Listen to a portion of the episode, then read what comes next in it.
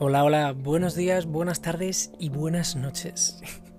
Estamos, pues vamos a empezar un poco hablando de, de lo que vamos a hacer durante estos podcasts, que yo no estoy muy acostumbrado porque nunca he hecho ningún podcast y me apetecía empezar uno de temas varios, no hay ningún tema en concreto, por lo que aquí se puede hablar de cualquier cosa. Y me gustaría pues empezar hablando un poco de teorías conspiranoicas, porque me encantan este tipo de temas, me encantan me encanta pensar un poco en, cómo la gente ve el mundo, cómo la gente interpreta lo que ve también y cómo nosotros podemos interpretar lo que otra gente interpreta por nosotros. Además de, además de nosotros interpretar nuestro propio mundo. Entonces, me parece curiosa la idea de eh, que estamos viviendo en una simulación. ¿Qué pasaría si de verdad estuviéramos viviendo en una simulación? ¿Cambiaría algo? Realmente no cambiaría nada. Porque, vale, sí, estamos viendo una simulación, pero la vida va a seguir igual. Todo va a seguir siendo lo mismo. Vale, hay teorías eh, científicas, etcétera, que no descartan, obviamente, porque en ciencia nunca se descarta nada, que, que esto realmente pudiera ser una, una simulación. Que todo lo que estamos viviendo fuera una simulación. ¿Es físicamente viable? Sí, por poderse se puede. ¿No hay un juego de los Sims? ¿No existen los Sims?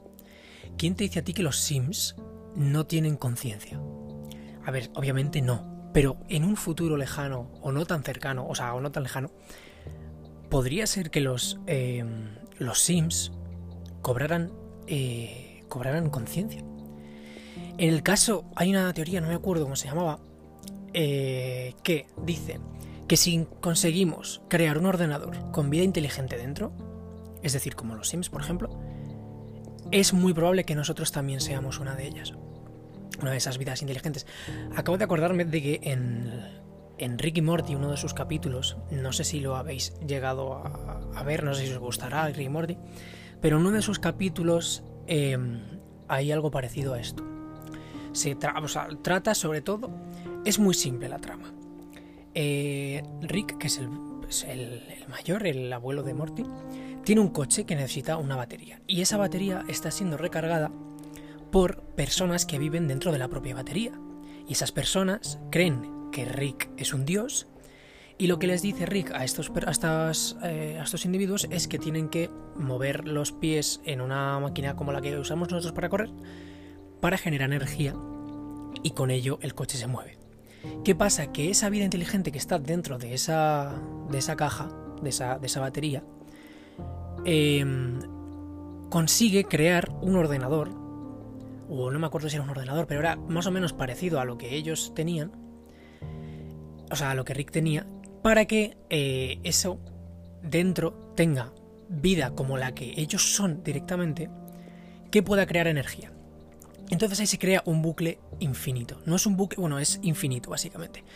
Porque em, si se crea una civilización dentro de un ordenador que pueda crear otra civilización, puede que eso sea una cadena infinita. Puede que eso nunca termine porque, claro, una civilización crea otra civilización, que crea otra civilización, que crea otra civilización. Y eso sería un bucle infinito por lo tanto, ¿y si nosotros somos una de esas simulaciones que todavía no hemos conseguido crear una simulación eh, inferior? O sea, inferior me refiero, en una caja como las que he dicho de Ricky Morty. ¿Y si estamos en el proceso? Todo podría ser, ¿no? Podría ser perfectamente viable. Entonces, claro, eh, ¿y si los Sims es como la, el, beta de. O sea, la, la prueba de, de esa simulación? Es una teoría que me parece muy interesante, obviamente no es todavía... Eh, no se puede decir si eso es posible o no.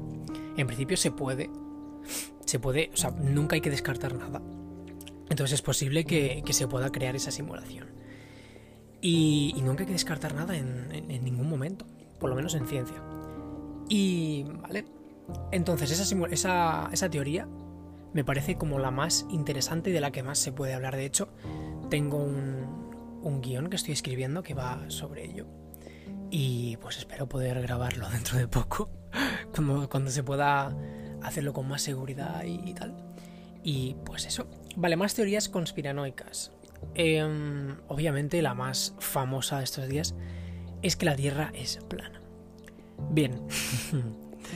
Em, a ver, yo no soy terraplanista, obviamente, pero em, la gente que es terraplanista, siempre que tú le puedas decir algo que sea un, un argumento para pensar que la Tierra es redonda, siempre te lo va a refutar con algo. Tienen todo preparado para poder refutarte cualquier cosa que les digas sobre que la Tierra es redonda. Por ejemplo, en un podcast que hicieron eh, Quantum Fracture en The Wild Project y, tal, que es muy interesante, os lo recomiendo si lo queréis escuchar, va sobre... Pues hablan un poco de todo, sobre física, sobre cuántico, o sea, sobre el mundo cuántico y todo eso. Y en un momento, pues... Em, en un momento... No sé de qué estaba hablando. vale, sí, lo de... No, espera, ¿en qué estaba hablando yo?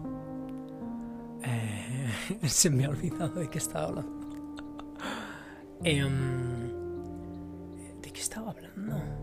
¿El mundo cuántico? No.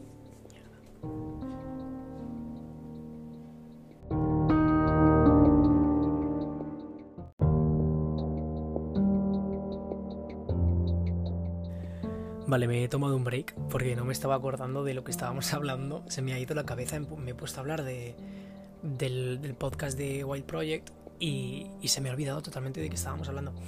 Retomamos. Estábamos hablando de que Quantum Fracture había explicado en el podcast que he dicho em, cómo los terraplanistas te pueden rebatir cualquier argumento que les des explicando que, por ejemplo, pongamos un ejemplo. Yo le digo a un terraplanista que obviamente la Tierra es eh, redonda porque hay millones de vídeos, bueno, millones no, pero habrá muchos vídeos en YouTube o en cualquier plataforma en los que se pueda ver perfectamente la curvatura de la Tierra si coges un globo, pones una cámara y lo subes hacia el, hacia el cielo, se puede ver perfectamente la curvatura de la Tierra. Bien, estos terraplanistas te dirán que, claro, esos vídeos están financiados, están subidos, están editados por eh, las grandes corporaciones, las grandes élites que controlan el mundo y que quieren que creamos que la Tierra es plana. No sé, o sea, perdón, que, quieren que, que creamos que la Tierra es redonda. No sé para qué, no sé para qué una persona querría que nosotros pensáramos que la Tierra es redonda. ¿En qué momento eso beneficia a, las grandes corporaciones? ¿En qué momento eso eh, puede llegar a mm, beneficiar en algo a alguien? No tiene ningún sentido. Que tú quieras pensar que la Tierra es plana, pues vale, eres un ignorante, no pasa nada, quédate dentro de tu ignorancia, pero no intentes convencer a otras personas de lo ignorante que eres.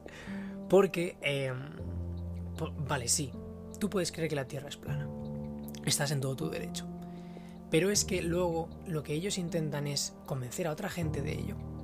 Entonces ahí viene el problema, ahí viene el problema. Porque si tú piensas que la Tierra es plana, pues bueno, ahí te quedas, piensas que la Tierra es plana, cambiamos de tema. Fin. Pero lo, eh, que intentan es que tú te, ponen argumentos para que tú pienses que realmente la Tierra es, plana.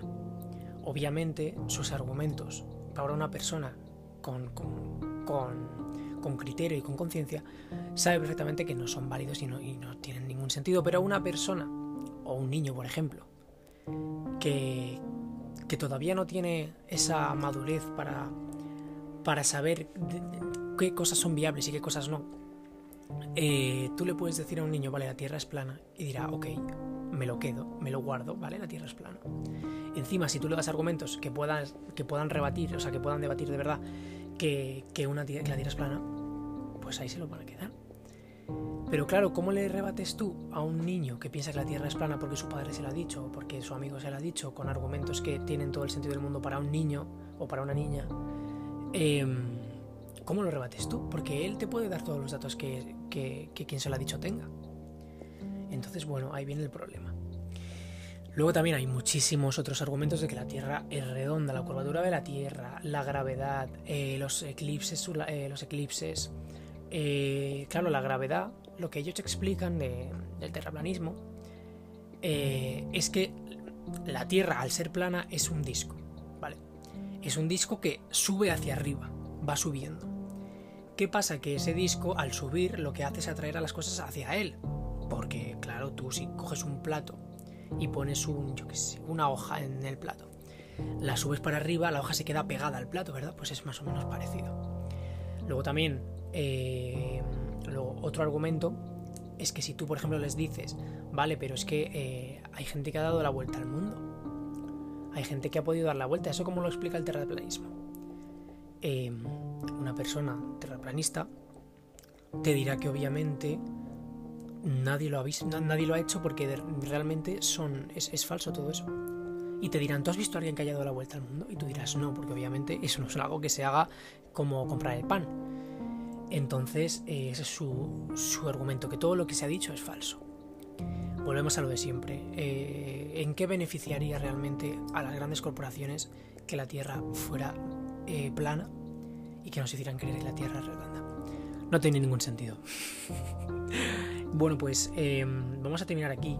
Era un poco de introducción para, que se vea un poco de lo que vamos a hablar y de qué, temas vamos a tocar. Vamos a tocar un poco de temas de ciencia ficción, de, ciencia solo, de, todo lo que se pueda y, todo lo que se me vaya ocurriendo y sea interesante para hablar aquí y que la gente que no conozca pues pueda informarse un poco de cosas así, pues aquí estamos. Bueno, pues eh, muchas gracias por escucharme si lo has hecho y, un saludo, venga. Hasta mañana. Hasta luego.